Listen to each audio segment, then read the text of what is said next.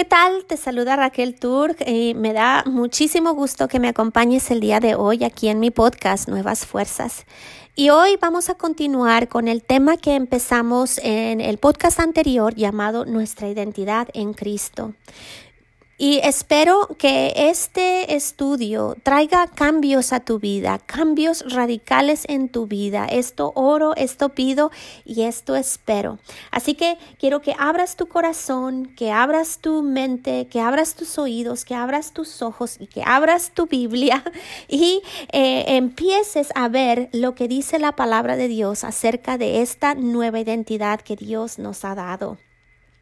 Ah, cada año a mí me gusta empezar el estudio bíblico que hago aquí en mi casa con mujeres latinas aquí en Estados Unidos. Ah, me gusta empezarlo con la parábola del sembrador.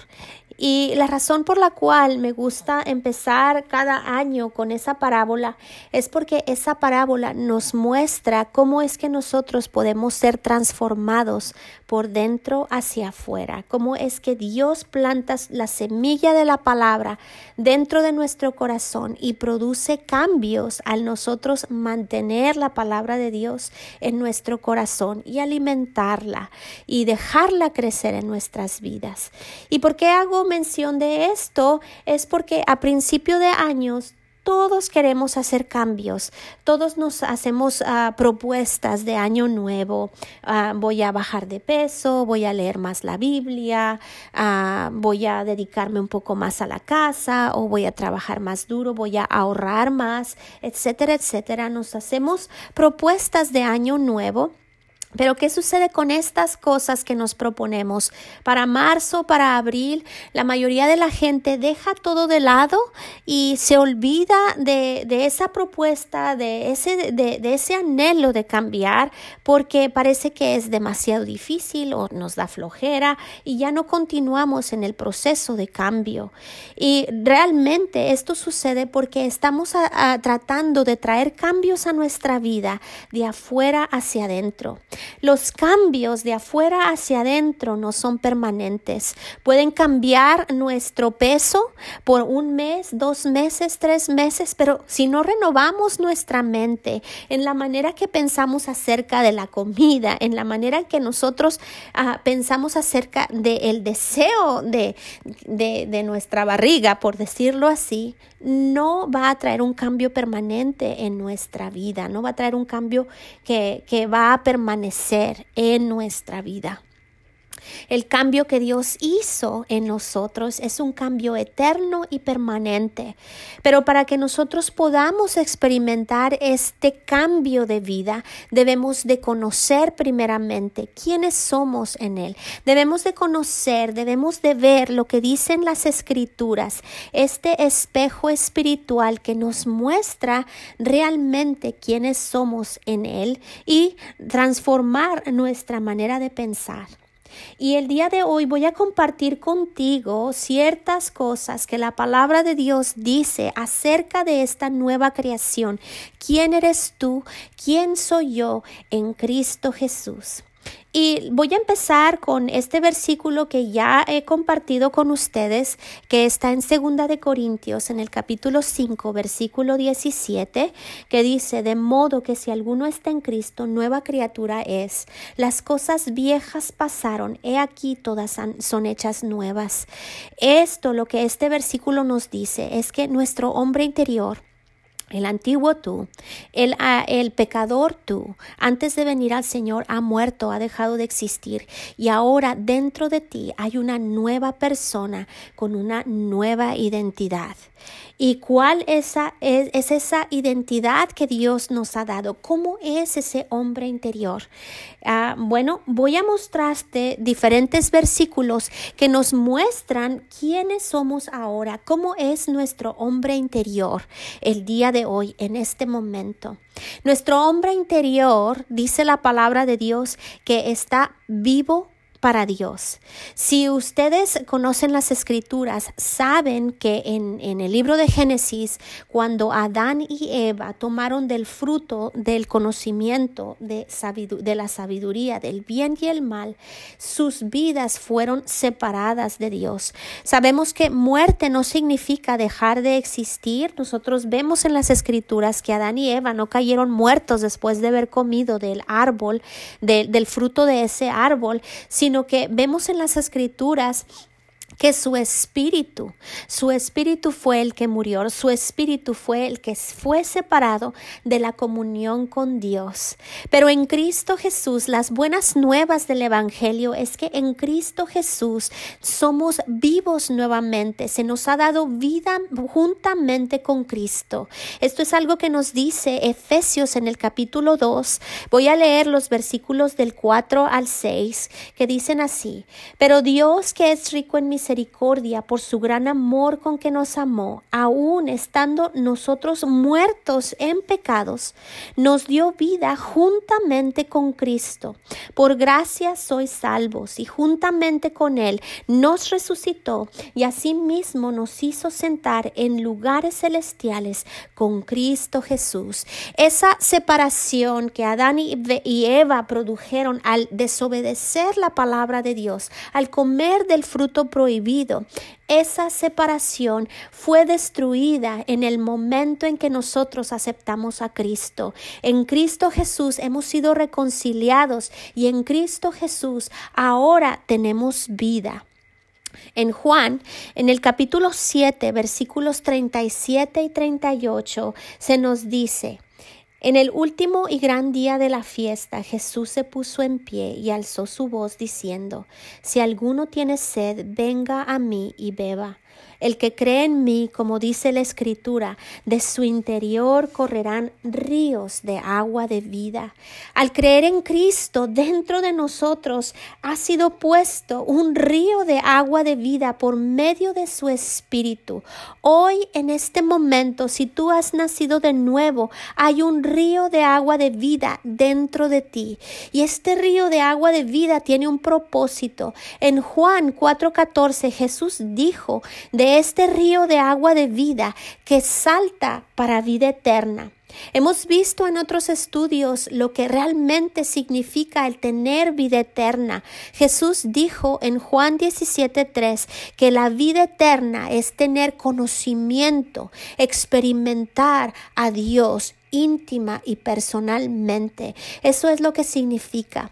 Ahora, en este momento, en este instante, en tu hombre interior hay un río de agua de vida. Estás vivo para Dios y tienes la habilidad para conocer a Dios en una manera íntima, para tener una relación cercana a Él.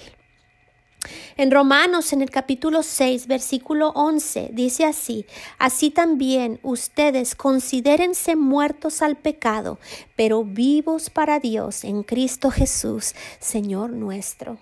Vivimos, estamos vivos para Dios. Su vida está dentro de nosotros. Esto es parte de tu nueva identidad. Ya no eres más muerto, ya no estás muerto, en tus delitos, en tus pecados, ya no estás más separado de Dios, ahora tienes vida y comunión con Él. Ah, otra cosa que la palabra de Dios nos muestra, cómo somos en Cristo, nuestra identidad en Cristo. Esta nueva identidad ha sido redimida.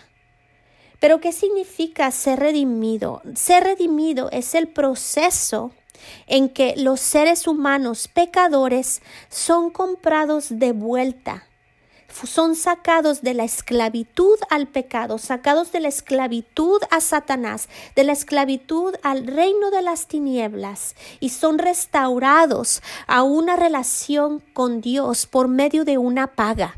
Y no es por medio de nuestras obras, no es por medio de, de religión, que somos redimidos es por medio del pago realizado por la muerte, sepultura y resurrección de Jesucristo. En tiempos antiguos podemos ver que esclavos permanecían, eh, eh, estaban, habían sido comprados por un, por un hombre y la manera en que eran redimidos, los llevaban a algún supermercado o algo y alguien los compraba y aún permanecían siendo esclavos, cambiaban de una mano a otra. Pero cuando una persona era redimida totalmente, alguien pagaba el precio, el precio por sus vidas para que pudieran ser libres. Eso es exactamente lo que Cristo vino a hacer por nosotros. Eso es lo que la sangre de Jesús hizo por nosotros. Nuestro hombre interior es libre. Nuestro hombre interior ya no es esclavo del pecado. Nuestro hombre interior ya no es esclavo del reino de las tinieblas. En Hebreos en el capítulo 9 versículo 12 dice, y no por sangre de machos cabríos ni de becerros, sino por su propia sangre entró una vez para siempre en el lugar santísimo, habiendo obtenido eterna redención. Amo esa palabra. Jesús obtuvo eterna redención.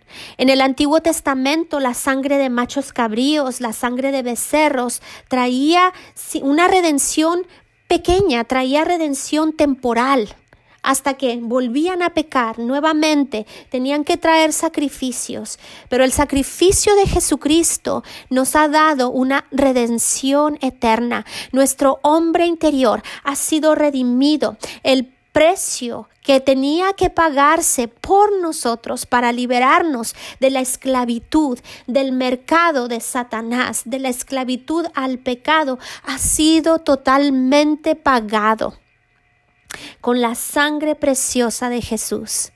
En Colosenses en el capítulo 1 versículos 13 y 14 dice, quien nos ha liberado de la potestad de las tinieblas y trasladado al reino de su amado Hijo, en quien tenemos redención por su sangre, aún el perdón de nuestros pecados. Gloria a Dios.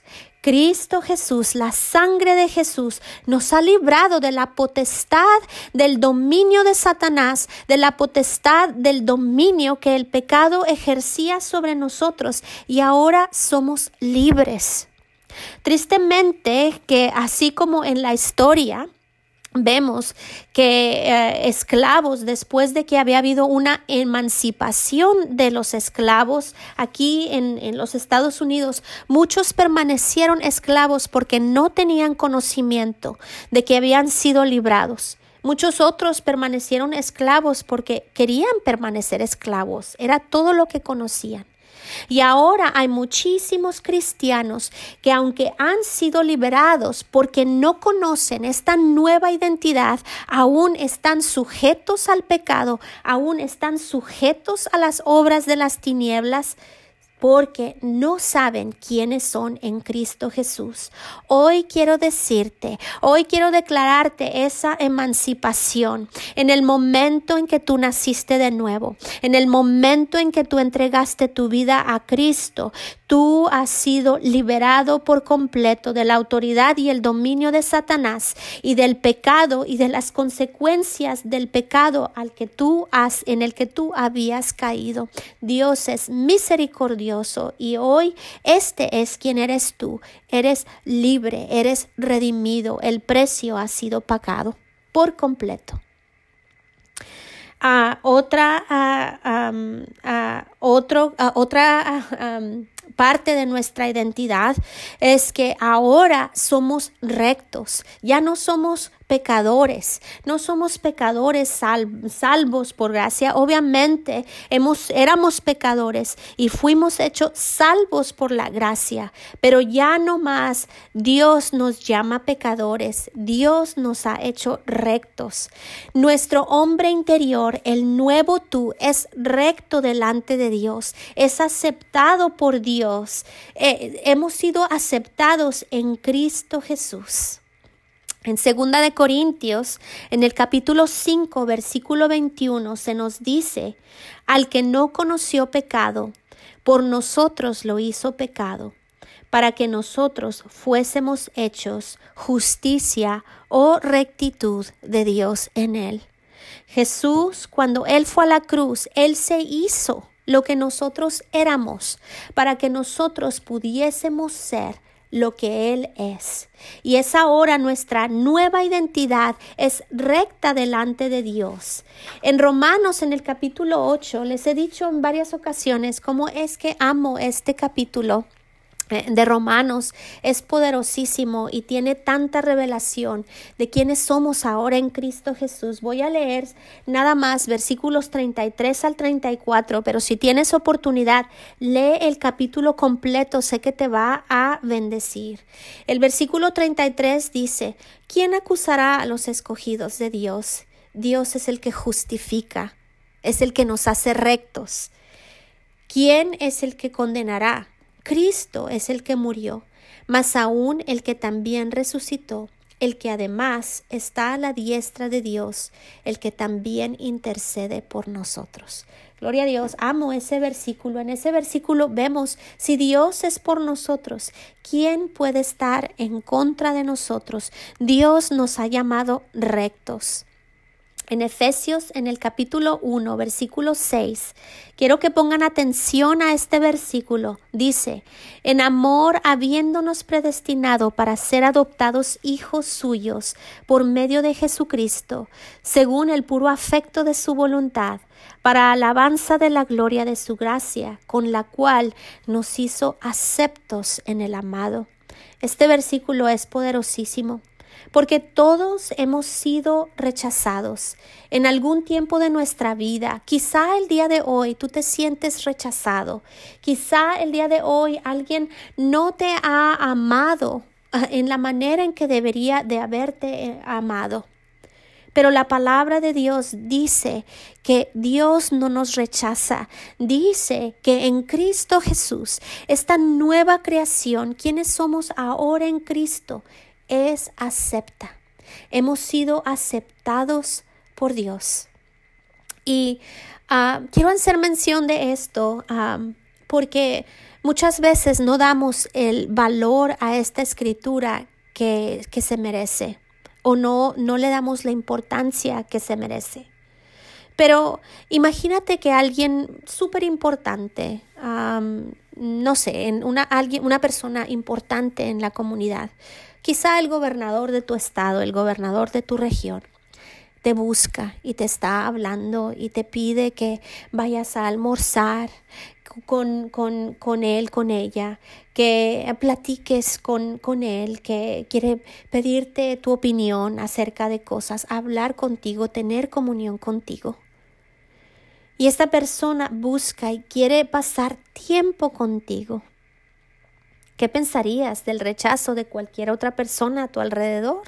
Tú dirías, bueno, si fulanito de tal que es tan importante me busca, si fulanito de tal que tiene tanta influencia, tanto poder, quiere pasar tiempo conmigo, ¿qué? ¿Qué si otros no me quieren? ¿Qué si otros no me aceptan? Pues Dios es mucho mayor que la persona más importante que tú conozcas o la persona ah, más admirada en tu corazón. El Dios Todopoderoso, el Creador de los cielos y la tierra, el que te formó en el vientre de tu madre, quiere pasar tiempo contigo y te invita a que entres a su presencia. Él quiere pasar tiempo contigo. Él quiere. Para esto vino Jesús. Él removió el velo de separación que había entre Dios y los hombres y ahora es por medio de Él que tenemos acceso a su presencia. Es en Cristo que somos aceptados. Dios quiere y Dios te invita a que entres a su presencia, que ya no tengas este sentido de, eh, sentimiento de inferioridad que, que, que te hace pensar es que soy pecador, es que no me merezco, yo no soy nada. En Dios absolutamente no hay nada escondido de las cosas que has hecho en el pasado, no hay nada escondido de tu presente. Y obviamente Dios aún conoce aquellas cosas que están en el porvenir. Y aún así el día de hoy Dios te invita y Dios te dice ven a mi presencia, eres aceptable delante de mí, te he aceptado, estoy complacido de ti por medio de la obra que Jesús hizo. Esto es poderosísimo. Medita en estas cosas y si el rechazo ha sido algo prominente en tu vida y ha dañado tu corazón, deja que el amor de Dios y esa aceptación de Dios por ti en esta nueva identidad sane tu corazón. Otra característica de esta nueva identidad es que en Dios nosotros somos plenos, somos completos. En Colosenses en el capítulo 2, versículos 9 y 10 dice, porque en él habita corporalmente toda la plenitud de la deidad, y vosotros estáis completos en él que es la cabeza de todo principado y toda potestad. Esa palabra ser completos es que somos plenos en Él. ¿Cuántos de nosotros no han buscado plenitud en otras personas? Queremos ser completos, que otra persona nos, nos dé la plenitud.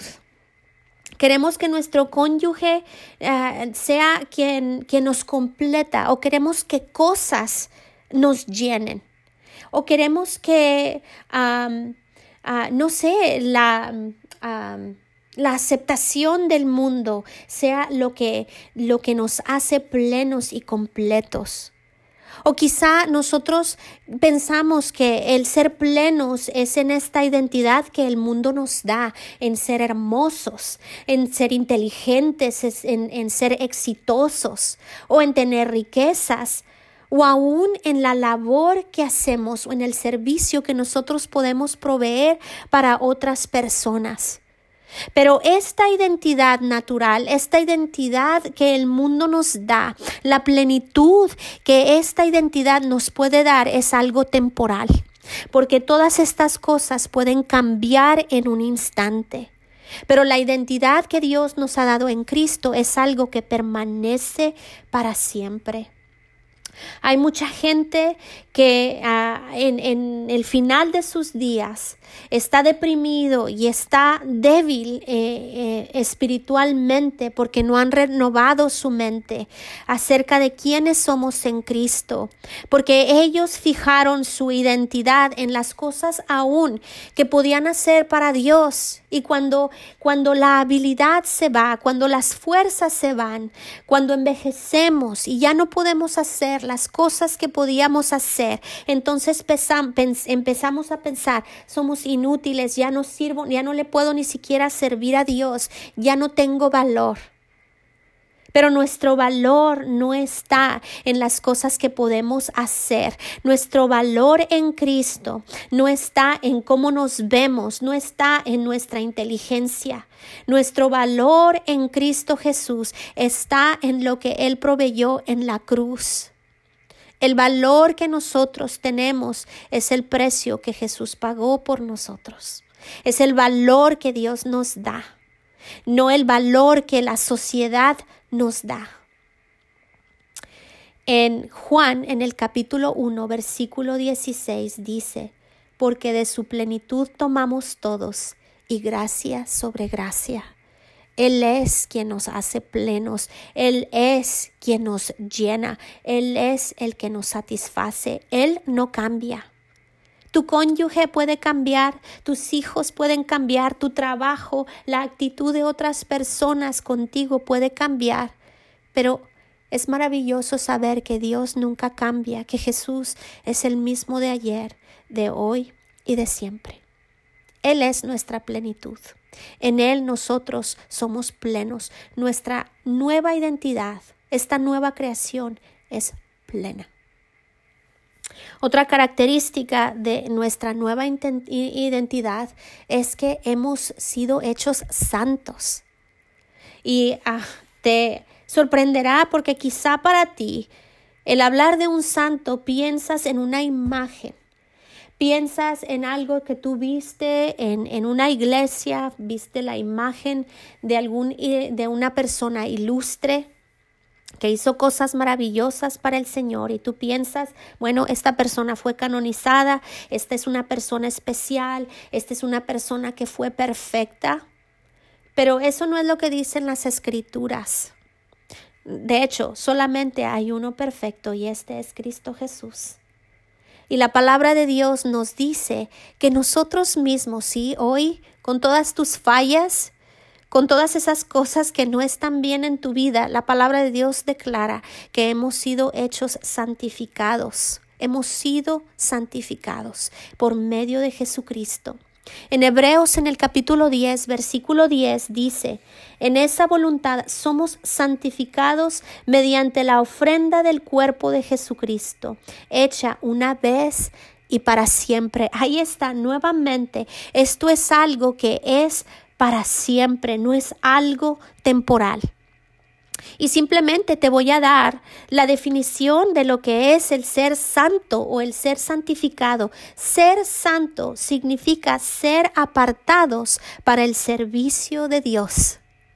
Y eso es lo que ahora somos en Cristo Jesús. En Cristo Jesús hemos sido apartados del mundo para servir al Dios vivo y verdadero. En Primera de Corintios, en el capítulo 6, voy a leer los versículos del 9 al 11. ¿No sabes que los injustos no heredarán el reino de Dios? No erres, ni los fornicarios, ni los idólatras, ni los adúlteros, ni los afeminados, ni los que se echan con varones, ni los ladrones, ni los avaros, ni los borrachos, ni los maldicientes, ni los estafadores heredarán el reino de Dios. Y esto eran algunos de ustedes, esto éramos algunos de nosotros, mas ya han sido lavados, ya han sido santificados, ya han sido justificados en el nombre del Señor Jesús y por el Espíritu de nuestro Dios. Este versículo es poderosísimo. Ahí nos dice, yo puedo decirte y puedo subrayar las cosas que era antes yo estas cosas que habla este versículo 9 y 10 de lo que yo fui, pero dice que ahora en Cristo Jesús nuestra identidad ya no es esa. Estas son las cosas viejas que han muerto. Y ahora somos una nueva creación y esta nueva creación ha sido santificada, ha sido lavada en el nombre del Señor Jesús y por medio del Espíritu de nuestro Dios Todopoderoso. Somos una nueva creación que ha sido apartada para Dios. Y esto es algo que no sucederá en el futuro, esto es algo que ya ha sucedido y nosotros vamos a experimentar esta santidad en la manera en que nosotros renovamos nuestra mente. Somos santos en Cristo Jesús, hemos sido santificados. Eh, la palabra de Dios dice también, esta nueva creación es bendita. En Efesios, en el capítulo 1, versículo 3 dice, bendito sea el Dios y Padre de nuestro Señor Jesucristo, que nos bendijo con toda bendición espiritual en los lugares celestiales en Cristo Jesús. La bendición de Dios es simplemente el favor de Dios hablado sobre nuestras vidas. En Cristo Jesús tenemos el favor de Dios. En Cristo Jesús somos benditos. En Números, en el capítulo 23, versículo 8, ah, es una larga historia que creo que he mencionado en alguno de, de nuestros estudios. Pero este versículo es poderosísimo. Dice, ¿cómo puedo maldecir a quienes Dios no ha maldecido? ¿Cómo puedo condenar a quienes el Señor no ha condenado? En Cristo Jesús somos benditos. Esta nueva creación es bendita. Y, híjole, es que tengo tantos versículos, tengo tantas, tantas escrituras que quiero compartir contigo por falta de tiempo. pero voy a compartirte en Cristo Jesús. Esta nueva creación, nuestra nueva identidad es protegida y es cuidada. Sabes, Dios te cuida, Dios te protege y Dios provee para ti. En Filipenses en el capítulo 4 versículo 19 nos dice, mi Dios pues suplirá todo lo que les falte conforme a sus riquezas en gloria en Cristo Jesús de acuerdo a sus riquezas, no de acuerdo a la economía mundial, no de acuerdo a la economía en, en nuestras comunidades. Dios cuida, Dios provee para nosotros de acuerdo a las riquezas de su gloria. En el Salmo 37, 25 dice así, Fui joven y he envejecido, y no he visto al justo desamparado, ni a su descendencia mendigando pan. Hemos sido declarados justos y este es un versículo que tú puedes tomar, que tú puedes ver y tú puedes decir, porque en Cristo Jesús he sido hecho justo. Esta promesa me pertenece a mí. No seré desamparado y mis hijos jamás mendigarán pan. La palabra de Dios nos dice que podemos echar toda nuestra ansiedad sobre Él porque Él tiene cuidado de nosotros. El día de hoy nuestro Dios es nuestro proveedor.